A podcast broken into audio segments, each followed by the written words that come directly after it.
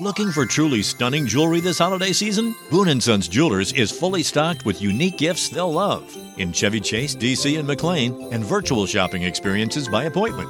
Trusted by Washingtonians for over 70 years. BooneAndSons.com. Este episodio llega a ustedes gracias a Huggies, Mustela, Amadita Laboratorio Clínico, BioOil y Purex Baby. Bienvenidos a Baby Time Podcast, para nuevos padres y padres de nuevo. Hola, soy Micaela Riaza, madre de dos hijas, dula posparto, educadora de lactancia, educadora de preparación al parto y creadora de Baby Time.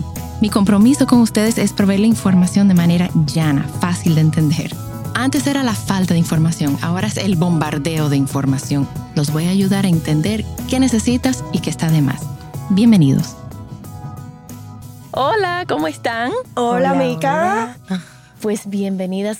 Estoy acompañada de Laira Enríquez de Phillips Avent, Hola. es, digo, ya, ya nosotros somos amigas, digo que ya, Claro. ya son, Aliadas, amigas, compañeras. es que ya son años. Sí, Años. No, no lo tenemos que decir. Años. ¿Cuántos son? Que no hagan cálculo. Para que no hagan cálculo. Y me acompaña hoy Janelli. Janelli es madre de dos niñas Así es. y viene a contarnos su historia porque igual que a ella le, le ha pasado, eh, ha tenido una experiencia, bueno, dos diferentes experiencias con sus bebés. Yo creo que muchas madres se pueden identificar también con, con las dificultades que tú has pasado con tu segundo Embarazo. embarazo y segunda experiencia, Experiencia. lactando. Ujú. Entonces, cuéntanos, ¿cómo fue? Vamos a hablar del- de, la primera. ¿Cómo fue tu primera experiencia? Oh, increíble. Yo decía, bueno, pero si esto es tener un muchacho. Yo tengo Ya, yo 10. entiendo por qué tienen tanto. Realmente yo pude hacer de todo. Yo bailaba, ayudaba a mi esposo con el trabajo, él es cantante. Llegué a irme a tarimas con él. Yo, de hecho, el día antes de dar a luz, yo estaba metida en mi piscina como hasta las 12 de la noche y ya sintiendo mi pequeño dolorcito, pero yo estaba ahí, yo la pasé muy bien. No sentí náuseas, no sentí nada. O sea, yo decía, pero ya lo- los movimientos de mi hija, cuando ella decidía, porque eso sí, desde la barriga dijo lo que iba a hacer. Cuando ella decidía, ella se movía y bueno, uno lo grababa y eso. Todo fue excelente. ¿Y fue parto? ¿Fue sí, parto? fue parto natural. ¡Wow! Así En el es. país, en República Dominicana, Mira, un mira, parto. No, pero eso fue un show. Porque déjame decirte que mi doctor, ¿Quién es tu doctor? él se llama Francisco Concepción. Aquí, Él- Quillo, no. No, no, ese es Quillo Álvarez. Ok, Francisco No. Concepción. Ajá.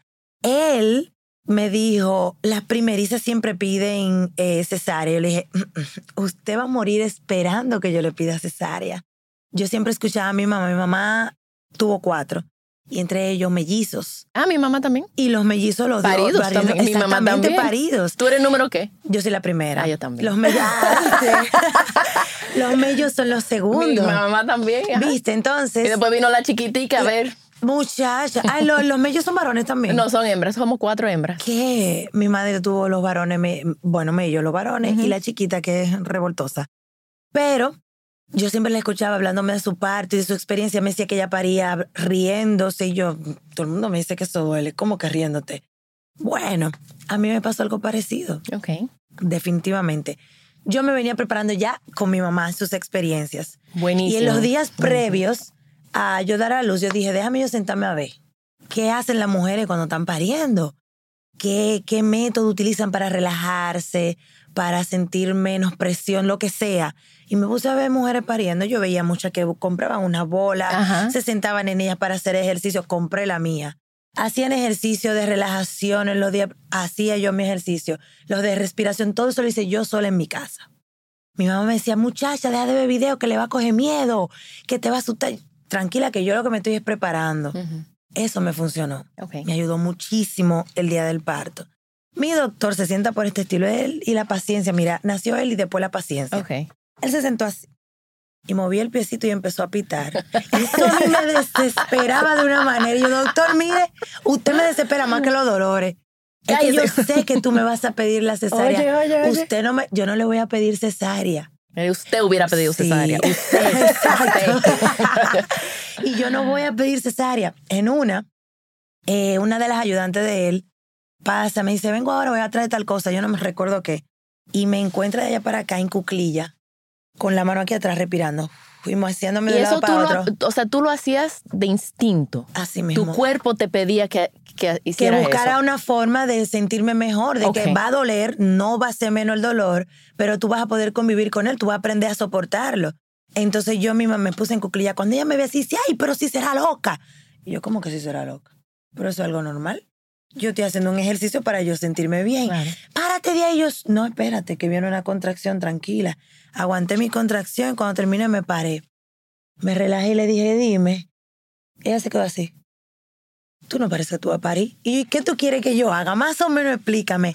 Pero es que siempre vocean, que si, mi amor, eso es perder energía, eso es perder tiempo, porque porque yo vocé no me va a dejar de doler. Entonces yo mejor respiro, me tranquilizo y bueno, así, de, así fue el parto. Qué Una maravilla. le digo al doctor, mire, tengo deseo de pujar. No, tú no estás de pujar, que no. Ah, pues, pues sí, porque él te va a decir a ti lo que tú sientes, exacto. Lo que yo siento, y ahí, tengo deseo de pujar.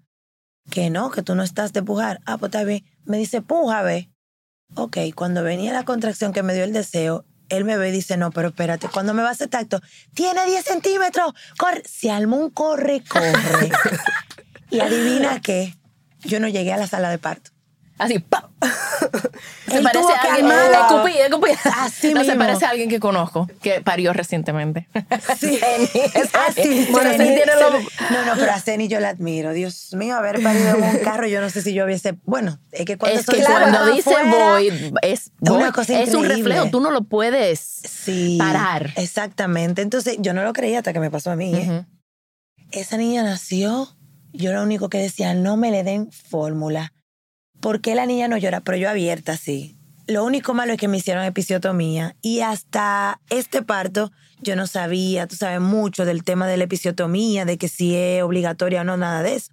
Pero en No ese es momento, obligatorio. No, no lo es. No lo es. Y yo lo hubiese sabido en ese momento, yo creo que me mato en pleno parto con el doctor, para que no me haga episiotomía. Pero bueno, eh, tuvo que hacerla, bueno, etcétera. Y cuando nace la niña, yo sangrando, esperando que baje la placenta. ¿Dónde está la niña? ¿Por qué no llora? Denme mi muchacha. Y el doctor, estate tranquila. No, doctor, que me traiga a mi muchacha, que necesito que me la peguen. Pero que tú no tienes que estar pendiente. Es que sí que yo tengo que estar pendiente, que ahorita me le ponen un biberón, que no quiero que me le pongan tetera, que en pleito. Van y me la llevan un ratico y, se, y me la desaparecen. Y yo me quedo mirándole di que fijamente la cara, porque yo entré ahí diciendo, ¿y si me cambian a mi muchacha? ¿Y cómo van a saber que es la mía? Y yo dije, déjame grabarme su cara. Ok, llévatela. Así estaba yo. Me tuvieron que sedar. Porque yo me puse en un nivel de estrés, como que, no sé, se me juntaron muchísimas cosas. Claro. Que me Pero e- eso es lo normal, ¿eh? Lo Eso- normal es. Yo siempre lo, lo he estado diciendo y diciendo y diciendo, es inhumano separar esa bebé de esa mamá. No solo harían a ningún otro animal, a ningún otro No. mamífero, se les ocurre. O sea, el brillan- la idea brillante de decir, vamos a separarlos, a ver qué es lo que pasa. O sea, sepáraselo a una, llega una vaca, una perra, una gata, una gorila, una jirafa, un elefante. Es que no lo van a No, permitir. Es que la no, mamá, exacto, no lo va a pero la mamá no lo va a aparentemente, permitir. si lo hacemos nosotras, sí es algo raro. Entonces, no Exacto. sé, wow. Con lo que me pasó a mí, que todo el mundo me miraba. Tú no tienes que preocuparte por eso. ¿Cómo que no? Claro que sí, tráeme a mi Eso, hija. eso es algo, O sea, una cosa eso es increíble. biológico, eso no es algo que tú controlas o no. Pues me tuvieron que sedar para que entonces yo me relajara y poder sacar la placenta. Yo salía hablando disparate en lo que yo salía así sonámbula. Le decía a mi hermana, busca a la niña. ¿Dónde está la niña? Ya yo la vi. Te enseño un video ahora, no me enseñe video, tráeme a mi hija. Mira, y no me la pusieron esa noche en la, en la clínica. No me la dieron, yo parí de noche. Y no me la llevaron, que la niña había tenido algo que por el tiempo que había pasado sin comer y no sé qué. Yo le dije, mira, tráemela, que yo le doy comida. Todavía tú no tienes leche. ¿Cómo que yo no tengo leche? Sí, es Tengo muy que darle el calostro. Por favor, tráeme. Mira, yo no dormí. No, es yo muy no dormí y me quedé así hasta que a las seis de la mañana fueron a llevarme la niña. Toma tu muchacha, que me tiene un lío por el hambre. Está llorando. Me despertó los muchachos y yo, está bueno. Porque no me la trajeron. Claro. muy bien, mi hija. Defiéndete desde chiquita. Así mismo. Y todo muy bien. Pero con la segunda. Con la ¿Qué- ¿Cuánto se llevan? Eh, cuatro años. Ok, Ya la, la, la grandecita va a cumplir cinco y la pequeña tiene dos meses, casi tres. ok. Con esta, al principio yo lo disfruté. Me dieron náusea, pero yo decía, bueno, si con la otra fue excelente, pues con esta tiene que haber algo diferente. que de hecho por eso pensábamos al principio que era varón, porque es que todo era diferente. Yo me cansaba más, no me gustaba hablar mucho. Yo me reía cuando a mí me daba mi gana, no porque me hacían chiste así. Pero eh, todo al principio fue, no fue tan traumático. De, a partir de los cinco meses, era como que todo lo que yo no pasé en el principio tenía que pasar al final. Las náuseas aumentaron. Yo me, una noche, yo estaba viendo una serie con mi esposo en la cama y de repente empiezo a temblar. Y tengo frío, como que tú tienes frío. Y me topa, pero tú no tienes fiebre, pero tengo frío. Y empecé a temblar en la cama con ese barrigón, porque eso sí, yo hago unas barrigas. Como que es que yo aprovecho el embarazo para darme las harturas. Mentira. Son una barriga de muchacho criado. La primera nació de 8 libras y la segunda de, de 7 y 3 cuartos. Ok. Eh, al, para no cansarte el cuento, yo eh, de, de los cinco meses en adelante yo no salía de una emergencia. Un día que tenía eh, piedra en un riñón y el otro dilatado. Eh, otra vez era que tenía una infección. Las infecciones no se me quitaban a partir de los cinco meses. Eso era tratamiento más tratamiento. Y yo un poco asustada porque yo quería dar a luz natural también. Yo no quería cesar y eso para mí, no. Pues el doctor se fajó ahí conmigo y me dijo, no te apures, lo vamos a lograr, lo vamos a lograr. Por la experiencia de que no me dieron mi muchacha en el otro centro, dije, yo no voy a parir en ese centro, vamos a buscar otro. Mira, déjame hacer una pequeña pausa. Sí. Eso es lo que yo vivo diciendo. Ustedes, los que están escuchando, ustedes son los clientes. Claro. Y ustedes deciden llevar su negocio, porque el parto es un negocio, Claro. a donde le van a dar los servicios que ustedes quieren. Como tú dijiste, no me dieron a mi niña, yo no vuelvo ahí. Y tú sabes que no facturaron tu segundo parto. O sea, eso fue una, Una pérdida, pérdida. claro. Claro que Entonces sí. nosotros tenemos, nosotros porque hablo de la pareja, nosotros familia, nosotros nuevos padres, tenemos la... eh, El derecho a elegir, el donde mejor nos tratan y donde si respetan no te fue bien con tu primer médico, tú tienes derecho de cambiar. Tú tienes derecho de cambiar a mitad del embarazo, al final del embarazo. ¿No te está gustando? Cambia. Sí. Tú tienes ese derecho. Pero tú Sí. sabes que como primeriza a veces es difícil. Tú sabes, ahora quizá un poquito menos porque hay más información. Y ya la gente, todo este tema ya lo ha oído. Ya sabe, Sí. A una mamá sí le pasa que te quitan el bebé y no te lo llevan y no debe A mí me pasó, así. a mí me pasó, pero Sí, yo no tenía nada de información. Pero lo que Imagínate. y Con la tu segunda no me la segunda- quitaron. Eso es. Ya con la segunda. Entonces, qué bueno que tú eligiste, o sea, cambiar de clínica por, por la estúpida política de una clínica. Sí, porque realmente es que- estúpida, es estúpido. Realmente es estúpida. Y con tanta información que hay. Claro. O sea, es ya ellos no que- pueden como engañarnos. No, exactamente, no pueden engañarnos. El doctor, entonces yo le dije, vamos para ir a otra clínica, bueno, en la que él se sentía cómodo, aquí. Doctor, cuando esa niña salga, pónganmela en mi pecho, por favor, dénmela. Claro que sí, no hay problema. Lo único que no Ya, me él- permitió él, no fue... pensó, él dijo que, ok, él no dijo, no, vamos a esperar la cesárea ahora. Nah, no, ya él sabía. Ya, él sabía, Ya estaba entrenado. ya, claro, ya él sabía. Y la bebé estuvo todo el tiempo eh, para salir, lista para salir en cualquier momento. De hecho, las últimas tres semanas yo me la pasaba en mi casa así. Come celebrate the holidays at the National Army Museum in Alexandria, Virginia. Jump in the VR simulators to ride Santa's jet powered sleigh or fly over frozen landscape in the Great Glacier Race. Enjoy special deals and discounts at the museum store and cafe every Saturday in December from 3 to 5. And bring your out of town friends and family too, because admission and parking are free. Celebrate the holidays at the National Army Museum. A full list of holiday fun is at usarmymuseum.org. That's usarmymuseum.org. porque que era en cualquier momento. Entonces, para que no me agarrara en la calle, tú sabes, preferí estar en mi casa. Y mi Claro. doctor, justo el fin de semana que yo iba a dar mes, dice, tú no pasas del domingo. Y le digo yo, bueno, que Dios lo escuche. Y a las 4 de la mañana, que él ve esa llamada, dice, gracias a Dios que yo no me fui este fin de semana, porque es que yo sabía que tú me la ibas a hacer. Arranca para la clínica y nos vemos allá. ¿Cómo fue el proceso? En el día yo sentí unos movimientos extraños. Dije, esto yo lo sentí con Isabel, así se llama la primera, cuando ya iba a dar a luz. Yo creo que ya hoy sí. Llamo a mi esposo que estaba en un pueblo cantando. No te asustes, no te estreses. No salgas No, huyendo, de- no salgas seguro, huyendo. exacto. Pero de seguro, cuando tú estés de regreso, yo voy a estar en la clínica. Ya le les- que no te asustes, tranquilo, todo está bien. Hasta ahora yo estoy bien. Y el doctor lo sabe, el doctor sabe, estate quieto. Yo solo te estoy informando a ti. Bien. Sigue cantando. Sigue cantando Estaba sabes, él. Claro, él subió estresado cantando. Pero bueno, cuando le digo a mi hermana, eh, Pili, son las 11 de la noche, vamos a acostarnos porque tengo que descansar un poquito. ¿Qué tú me estás diciendo?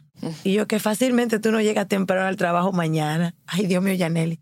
Y tú estás tan normal. Ah, pero es que yo quiero saber por qué que ustedes entienden que yo me tengo que volver loca. Claro. Ya yo sé a lo que voy. Claro. Pues me acuesto, como a las 2 de la mañana comienzan ya las contracciones a sentirse un poquito más fuertes. Y le digo a mi hermana, mira, pásate para mi cama, ven, por si no me da tiempo pararme. Ella se pasa. Eh, en un momento muevo a mi, a mi hija, que tiene cuatro y parece de seis años. La muevo un poco y ahí siento que se rompe algo. Digo, hay Uy. problema. Voy al baño porque tengo dique deseo de hacer pipí. Cuando veo el, el moco, ¿cómo se llama? El, el tapo mucoso. tapo mucoso. Dije, ah, con la otra yo no lo vi. Ok. Con esta lo vi dije, ay, qué chulo. Yo, en vez de estar yo me emocionaba. Porque yo, hay cosas Tu que uno está lee. funcionando Claro, como y hay- tiene que funcionar. Exacto, y hay cosas que uno lee que, que cuando tú, después de tú pasas un proceso y tú dices, pero yo no vi esto, no viví esto, tú dices, conchale, ¿qué me pasó? ¿Por qué no me informé? Y ahora yo lo vi, yo, ay, qué chulo. Ya, manita, ponte el tapo mucoso y yo dije, Eso. Kelly, tú me vas a matar de un infarto. Y yo, no, tranquila, tranquila. Cuando nada, me acuesto de nuevo, ya yo no podía dormir. Ya yo estaba sintiendo las contracciones fuertes y como que cada vez era más, más, tú sabes, un poco más fuerte. Y bueno, me dice, ya vamos para la clínica. A mí nadie me va a mandar para mi casa. Todavía no estoy de tiempo de, de, de, de estar en clínica. Pero que como tú lo sabes, mi doctor me dijo, tres contracciones con dolor, diez minutos y arranca. Y yo dije, bueno, dame el programa, ven, porque para llevar las contracciones las llevamos. Cuando veo, todavía no son tres en diez minutos. Cuando Pam viene la primera, ¿cuántos minutos? Tres, diez. Llama a mi tía. Ya tiene que venir a buscar que nos vamos. Mi tía vive cerca. No, yo te llevo. Usted no tiene experiencia para manejar. Y si a mí me da una vaina en ese vehículo, tú tienes que estar socorriéndome. Alguien tiene que estar manejando. Claro. Yo no puedo recibir a mi sobrino en un carro. Prepárate, porque tú no sabes lo que puede pasar. Adivinen qué nos pasó saliendo del residencial, venían unos, como uno dice, en famoso teteo, venían unos jóvenes en teteo detrás y nos chocaron. Ay, Dios mío.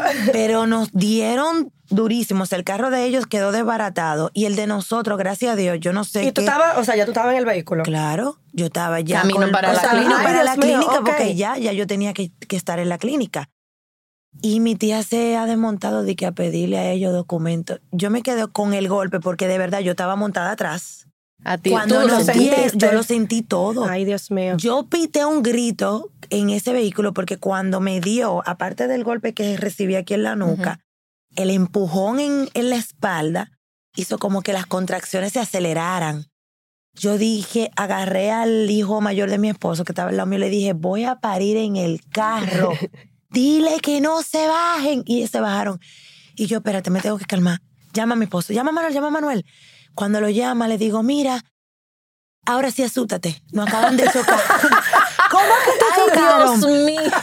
¿Cómo que te chocaron? ¿Dónde tú estás? Estoy enfrente de la embajada americana, que sé yo cuánto. Él corre, corre. Ese hombre llegó en cinco minutos a donde yo estaba. Me cargó, me sacó, arrancamos. Y yo iba apretándole la mano, me duele, me duele demasiado, me duele demasiado. Porque eran dos dolores. El dolor del, choque. gol- del choque Y el más del las parto. contracciones. Y el susto. Pues cuando yo llego, eh, él está acelerado. Le digo, cálmate, que acuérdate que son ellos que me van a ayudar.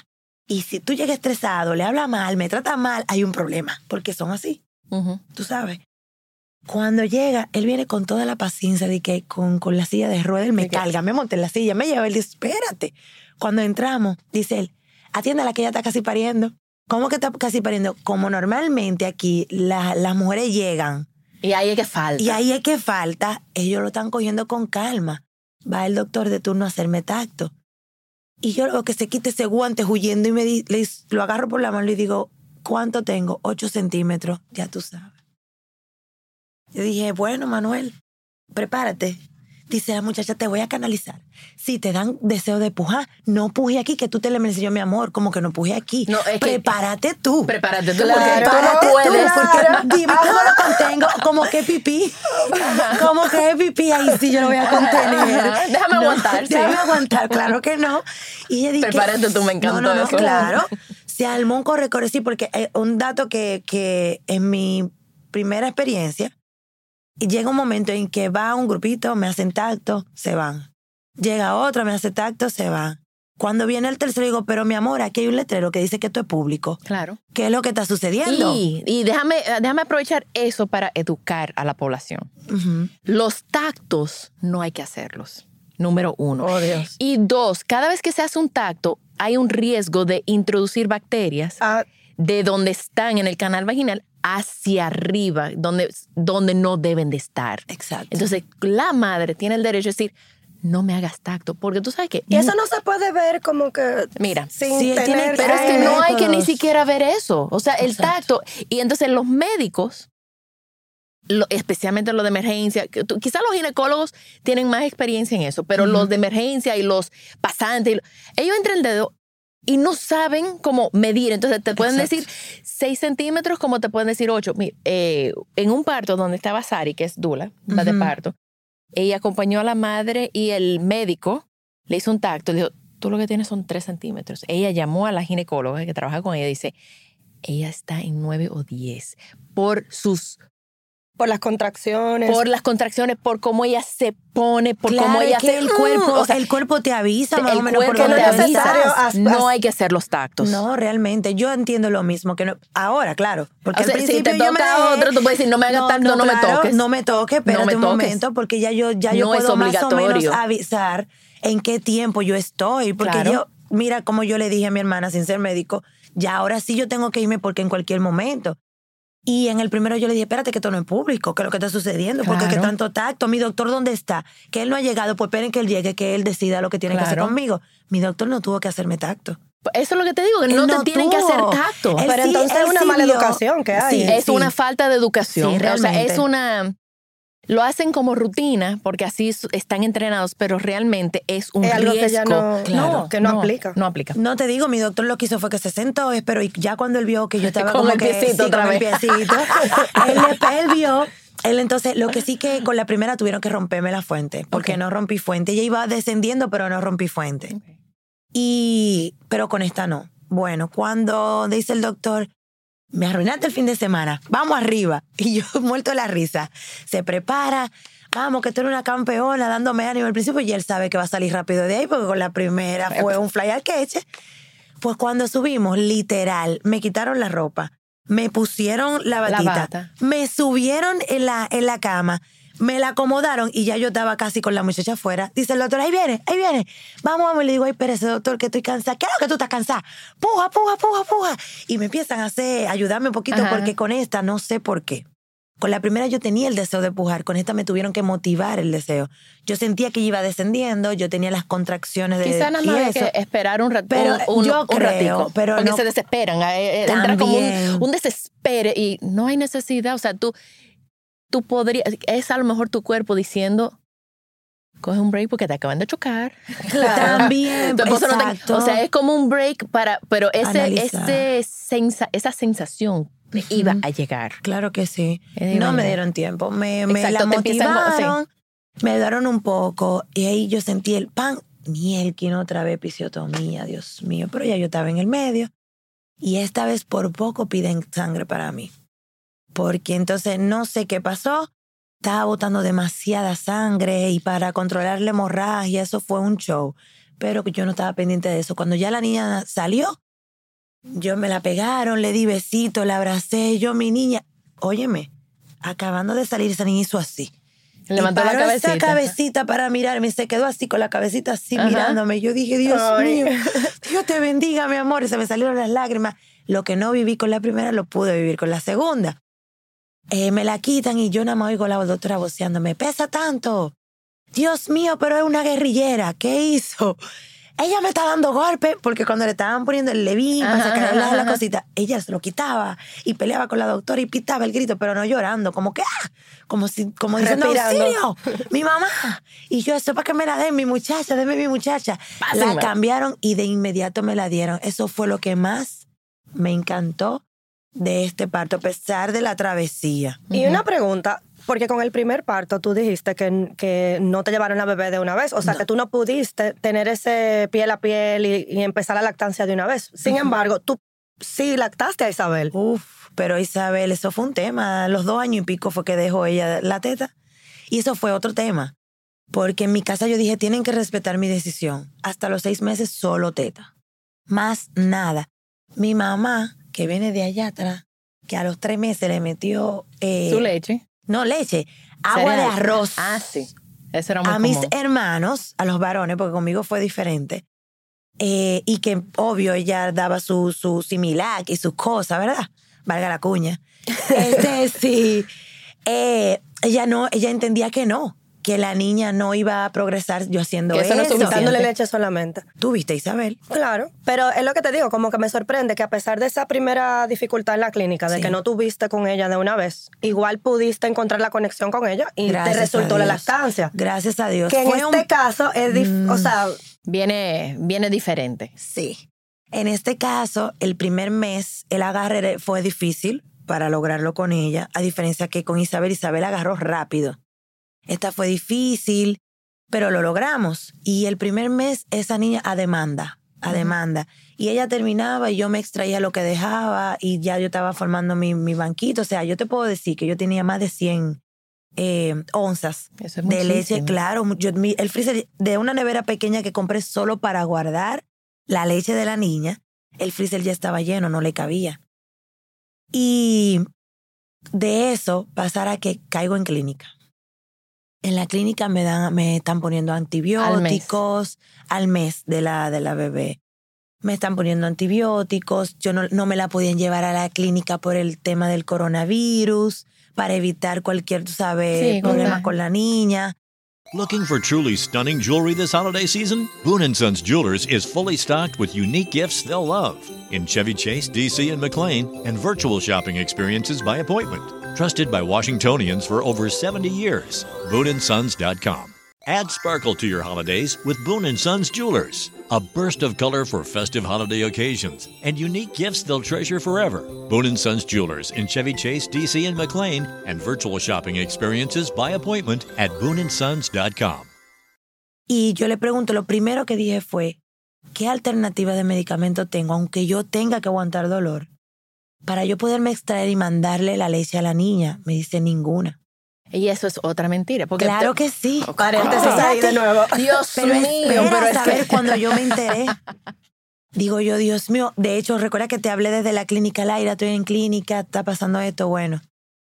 Tuvimos que buscar un, un extractor de emergencia porque me habían dejado el otro en la casa, no daba tiempo y la busqué. Yo tenía los senos, Explotando, ¿sí? claro. Yo llegué a emergencia a las 11 de la mañana y me ingresaron a las 6 de la tarde Y sin extraerte. sin extraerme. no, no, eso es... Y la niña en el vehículo con mi esposo esperando saber porque pensaban que me medicaban y ya. No.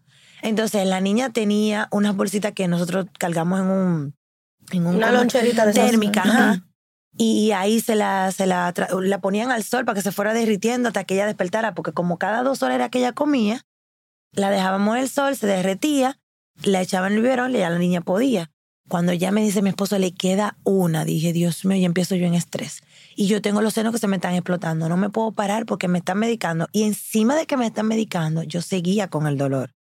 O sea, hay un medicamento certal compuesto que no se puede poner directo Es a, menos que sea una cosa de gravedad. Y a mí me tuvieron que poner doble dosis directa. O sea, las venas, tuve que a mí se me ujú. Cuando me la pusieron, eso se me subieron así, porque no se podía. Yo estoy viva de milagro. Digo, déjame ver qué es lo que van a hacer conmigo para ver si me extraigo y te mando la leche. Cuando asume me dicen, mira, tú vas a durar por lo menos tres días sin dar el seno a tu bebé por los medicamentos que te vamos a poner. ¿Tú, tú conoces, perdón, la, la página es eh, e-lactancia.org. La conocí después del proceso. Lamentablemente. Porque en esa página tú puedes verificar cualquier medicamento, suplemento y te da opciones que si ese no es compatible, que es, señora, hoy en día es muy difícil que un medicamento no sea compatible con la lactancia. Así mismo. Eh, entonces te dan opciones de otros medicamentos. Pero es que, ay, es que Mira, no. yo no lo sabía. Yo lo hubiese sabido y yo seguía. Óyeme, tú sabes lo que en la mañana yo, entre los dos senos, nueve onzas de leche, cuando mi hija solo estaba consumiendo tres, yo estaba perdiendo seis, suponiendo la que ella se, se bebiera. ¿verdad? No podía dársela por los medicamentos. O sea, tenía que O sea, yo me extraértela la y botarla. y no botarla yo, para que no se quedara eso, eso en mi cerebro. Yo tenía que hacer, agarrar y echarla de que en la bolsita y ver que la estaban guardando y la botaban cuando yo no estaba viendo. Así. Y todos los días sacando y esos senos llenándose y sacando y sacando. Cuando un día yo digo, ven acá, pero ¿por qué yo me estoy llevando de los doctores? Déjame yo llamar a mi pediatra. Claro, bueno, en realidad uno se debe llevar Sí. al doctor. No, pero que yo veía a la enfermera que me contaban por su experiencia, que la otra y yo, pero espérate, le escribo a la pediatra y le digo, me están medicando con esto, esto, esto y esto. ¿Cuál no es compatible con la lactancia? Me dice ella, ninguno, tú puedes darle la teta. Yo Oh. Dios. Yo Claro. tenía tres días botando leche, yo Claro. lloré. Dije, Dios mío, entonces en esos tres días ya, se ya quedaba una sola. De tu el- banco. Claro, y empezaron a darle eh, fórmula. Ay, Dios mío, qué dolor. Yo nada más decía, Dios mío, para acostumbrarla ahora otra vez a la teta. Le va a coger cariño a esa tetera. ¿Qué es lo que voy a hacer? Ya, ya, ya yo no estaba pensando en mí, que estaba bastante mal. Era en ella. Pasa eso, termina mi proceso, salgo de la clínica. Desde que me llevaron mi muchacha a pegarla de una vez, pero tú sabes el pleito, Un pleito. Pero un pleito casado, porque esa tiene un temperamento sabroso, ¿eh? Sí, porque es segunda. Tú sabes, Sí, yo- yo conozco las Ah, segundas. mi amor. Tú tienes tu Yo soy víctima de una Es segunda. verdad, también te tocó. Esta, mi amor, tiene un temperamento fuerte. Entonces ella como que la cogió y me agarraba como que mi mamá por fin. Claro, seguro Pero se dio cuenta que era teta. Que no salía igual. Que tenía que trabajar que, que que succionar más. Ah, esto no es lo que yo quiero. Y se despega y me mira. Y así que... Y y se pega. Ay, me- ay, a mí me encanta cuando yo la veo porque se ven tan tiernos porque uno como que le lee lo que ellos quieren decir. Y ella viene con la lengüita y se despega. Y me mira y voltea su cara. No Eso está lo- interesada. no es lo que yo no estoy interesada. Qué dolor cuando esa niña me hizo eso. Lo que está bueno es volver a donde las enfermeras y los médicos y decir, pégamela ahora. Que Sí. ustedes me la quitaron por ignorancia, pégamela ahora. Totalmente por ignorancia. ¿Y qué trucos uno puede, o sea, qué uno puede hacer en esos casos para que la bebé otra vez se enamore Bueno, de su seno? primero es informarse. Y en el momento de que hay un ingreso en la clínica, que hay un- una, eh, una indicación de medicamentos, y es estar informado, saber que hay páginas donde pueden eh, verificar la, la compatibilidad, tener acceso a alguien, porque fíjate, los médicos no están educados en lactancia. Exacto. En sus carreras, no están educados. Y nosotras, in- ilusamente, o sea, bien ilus entendemos que sí. Y ellos no nos dicen que no. Entonces ellos, ellos se lo inventan como, entonces, Es como que asumen que es algo natural, que la gente lo No, va a vivir de pero- forma no, natural. pero que entonces no- ellos que dicen que, no, que no se puede lactar sin investigar. Exacto. Y ahí es donde ellos fallan. Claro. Y eso es un fallo del personal médico. Médico. Es un fallo ga- garrafal. Garrafal. Sí, Sí. realmente. Porque están, eh, están rompiendo la lactancia de la madre. Claro, sin fundamento, Sin porque vamos a la realidad. Si hay, un, si hay una razón válida, nadie se va a oponer. No. o sea, Claro. porque la seguridad y la salud Sin está primero. fundamento. Pero es doloroso que sea. Entonces, cuando ustedes hablen con un médico y el médico te dice, hay que suspender la lactancia, pregúntale. De, ustedes tienen, y es lamentable que nosotros tenemos que defender así como gato boca arriba Sí. la, nuestra lactancia, pero es bueno preguntarles a ellos en qué se basa. Enséñame la evidencia donde dice que yo no puedo seguir lactando. ¿Dónde están los estudios? Déjame leer la... eh, muchas veces la, la... ¿Cómo se llama esto? La, ay, lo que trae la medicina. Lo que trae la medicina. Los libritos que, como que la información. Claro, exacto. Muchas veces ahí dice, es, es compatible. Y si dice que no, a veces eso no está actualizado, porque en las páginas se actualiza siempre. Exacto. Eh, y, es, y estoy hablando, señora, a nivel de pediatras también. O sea, pregúntale, si tu pediatra tomó alguna certificación de lactancia, pues sabe de lactancia. Pero si tú estás dependiendo de su carrera como pediatra, él sabe lo mismo o ella sabe lo mismo que tú de lactancia. Sí. Ayer yo di una clase, un masterclass de lactancia Sí. tres horas. Habían dos médicos en mi clase. Y yo aproveché para preguntarles a ellas, ¿a ustedes le dieron algo de lactancia? Me dice, no, por eso estamos cogiendo aquí el masterclass. y son médicos. Exacto. Y yo, señores, o sea, esto es algo que da miedo. Entonces, realmente es la madre que se tiene que... eh, somos nosotras las que nos tenemos que Empoderar. empoderar.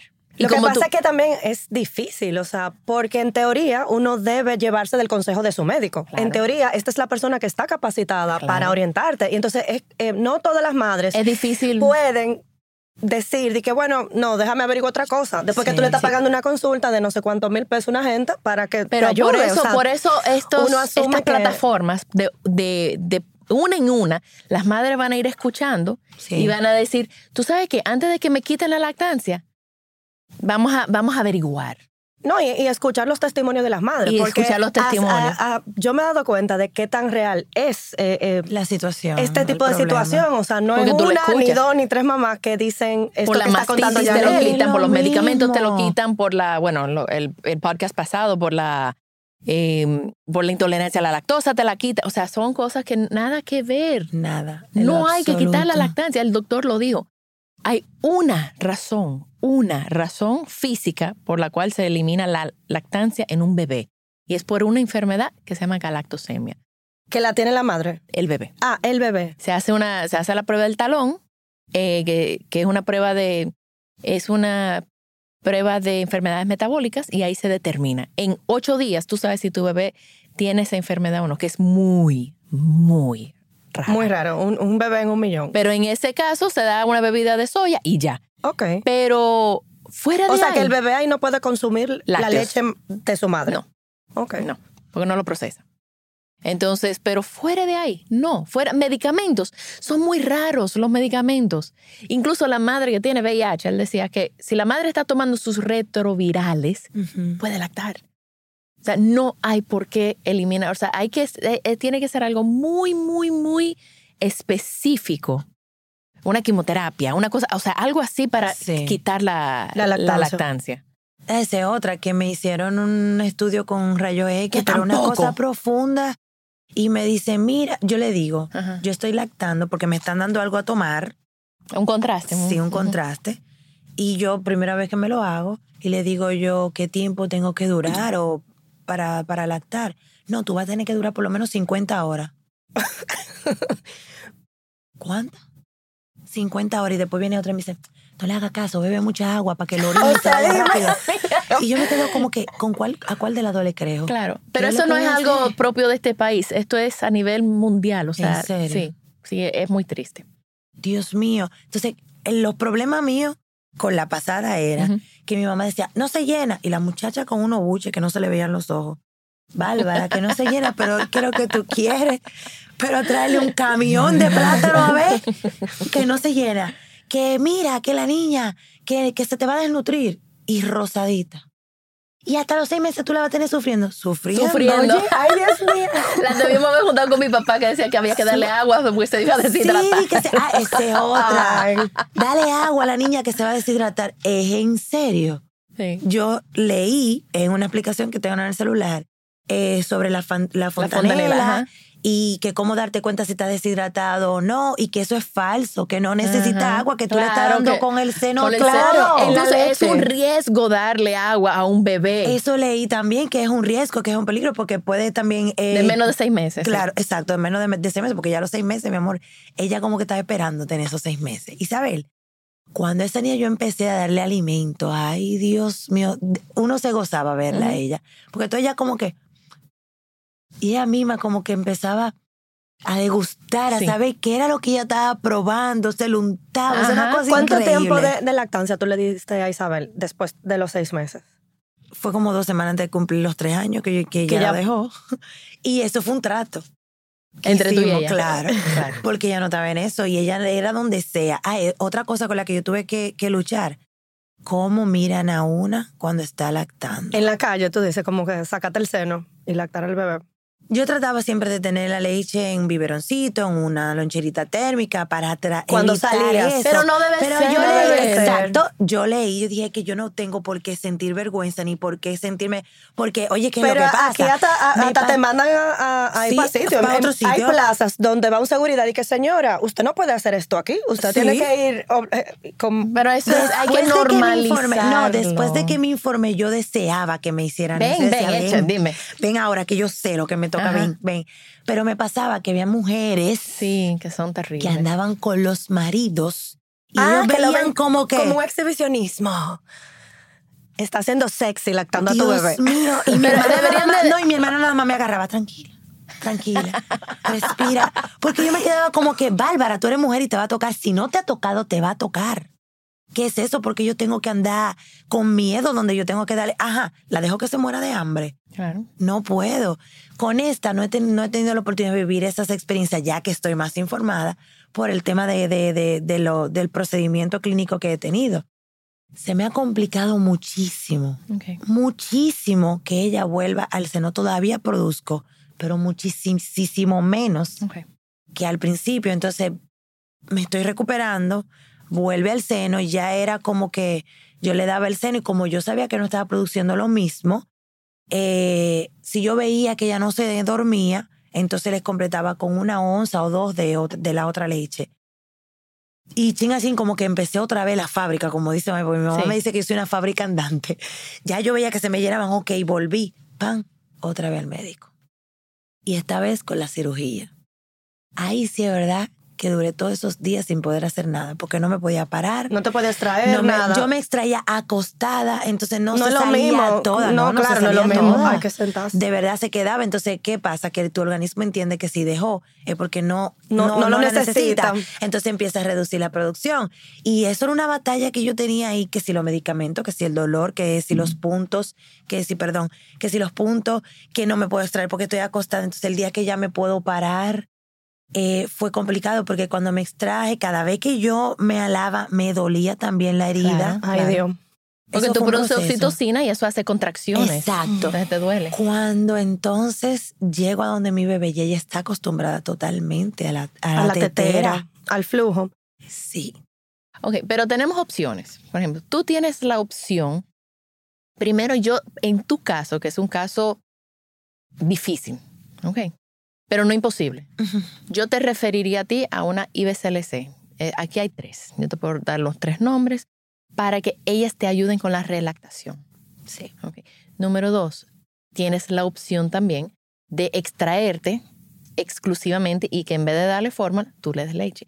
Tú puedes subir perfectamente tu, tu producción. Va a tomar Un tiempo. Con extracciones. con extracciones. Ok.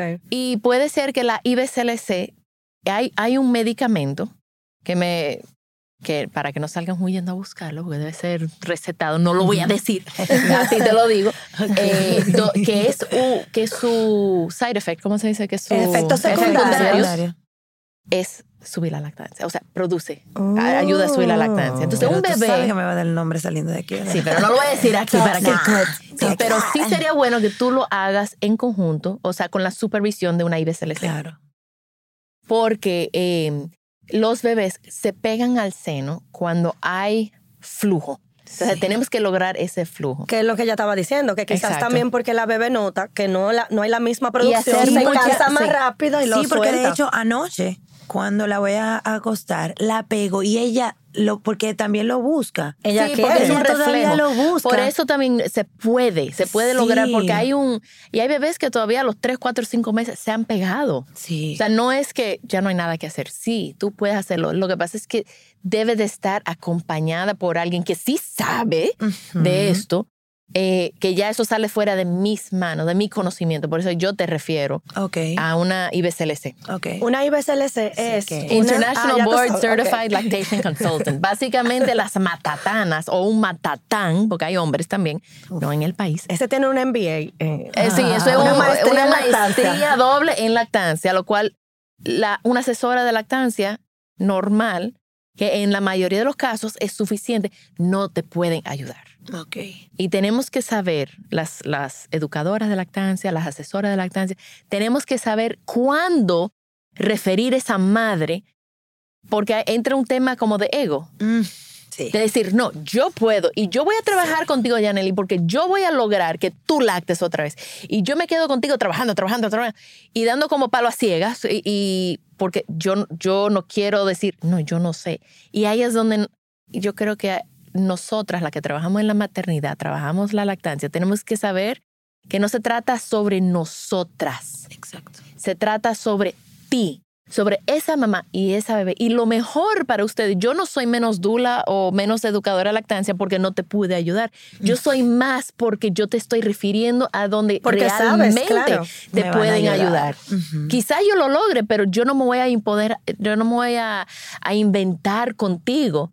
Decir, pero vamos a probar. Vamos a probar esto. Sí, ahora. vamos- No, No. o sea, vamos a, a, lo, a los matatanes. Claro, a los seguros, como Y de ahí aquí. yo te sigo apoyando en otras cosas, pero tenemos que, nosotras tenemos esa, las que trabajamos en maternidad, tenemos esa responsabilidad y saber que no se trata de nosotras, se trata de la mamá y de la bebé. Pero yo sí te conozco suficiente para decirte que no es un caso perdido, para nada.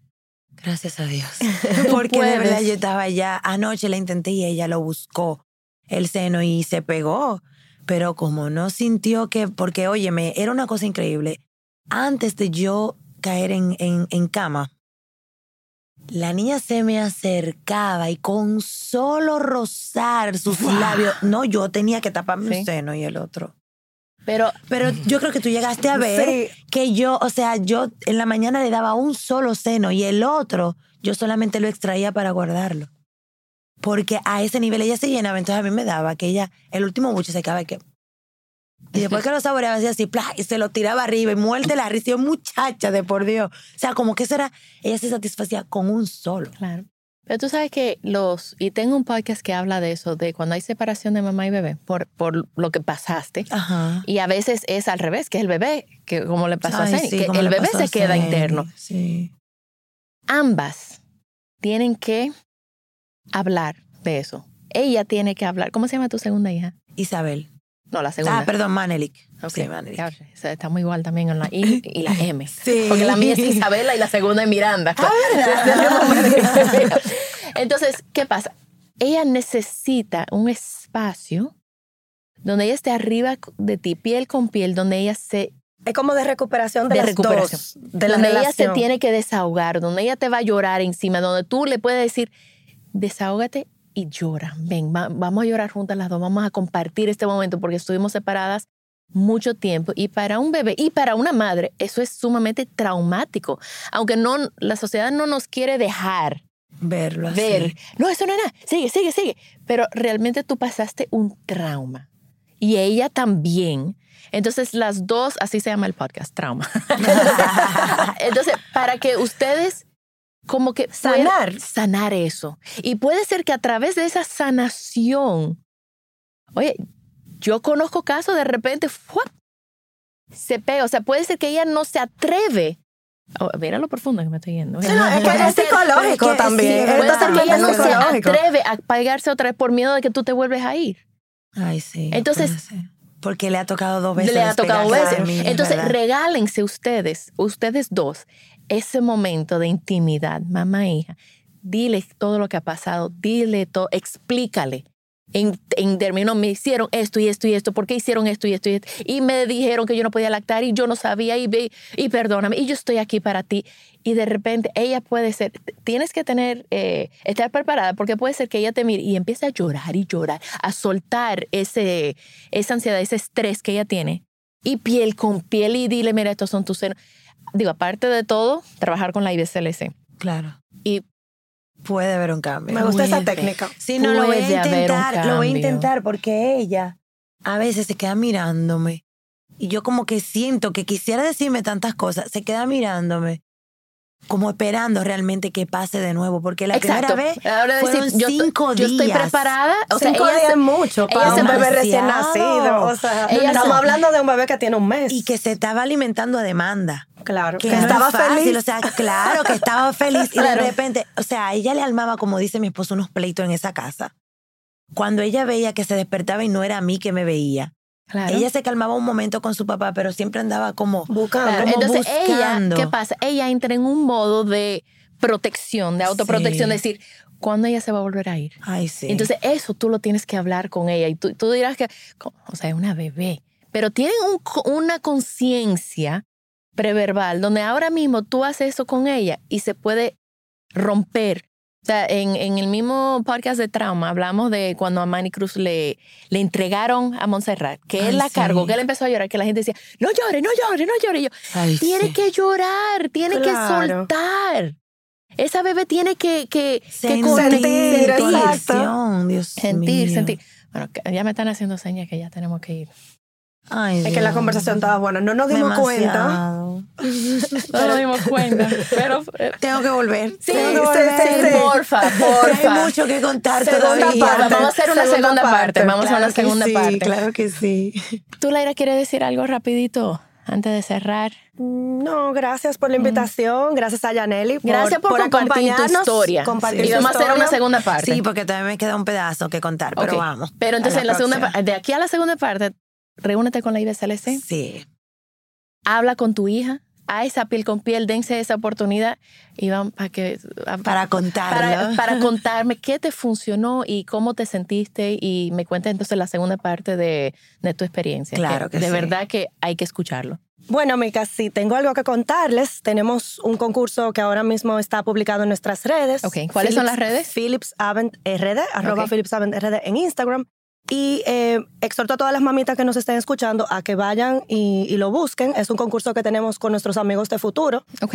a raíz de- del tema de la lactancia. De la semana de la lactancia, semana de sí. lactancia, que para nosotros es todo el mes de agosto. Y bueno, también tenemos otro concurso, no lo voy a, a olvidar, eh, con Link Glass de Madres Reales. O sea que les exhorto a que lo busquen y que participen. Es escuchando el Madres podcast. Reales RD. Male- Madres Reales, Reales RD. Es el podcast que hicimos junto a ella, Sí. que estuviste de invitada. Eh, simplemente la gente tiene que escuchar el podcast y luego ir a esa publicación y dejar su comentario.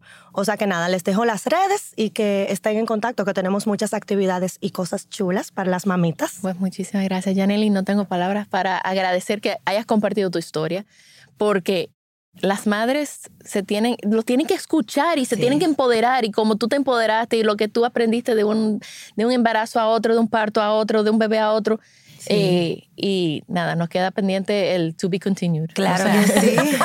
Gracias a ustedes por la invitación. Y sí, hay que empoderarse, hay que investigar y no cansarse. Al final son de uno. Los muchachos son de uno. claro. Y uno tiene que, como tú dijiste ahorita, como gato boca arriba, defenderlos. Defenderlo. Claro que sí. Ay, pues muchísimas Nos vemos gracias. pronto. Nos vemos en una Bye, segunda bye. parte. Claro que sí, bye. También estamos en babytimerd.com con nuestros talleres online, donde yo y todo el equipo estamos disponibles para ayudarlos a sobrevivir el posparto y todo lo que conlleva. Gracias por acompañarme. Por favor, comparte este episodio con alguien que necesite escucharlo. Nos pueden seguir en las redes sociales como BabyTimeRD. Babytime Podcast es grabado en Pinktree Studio.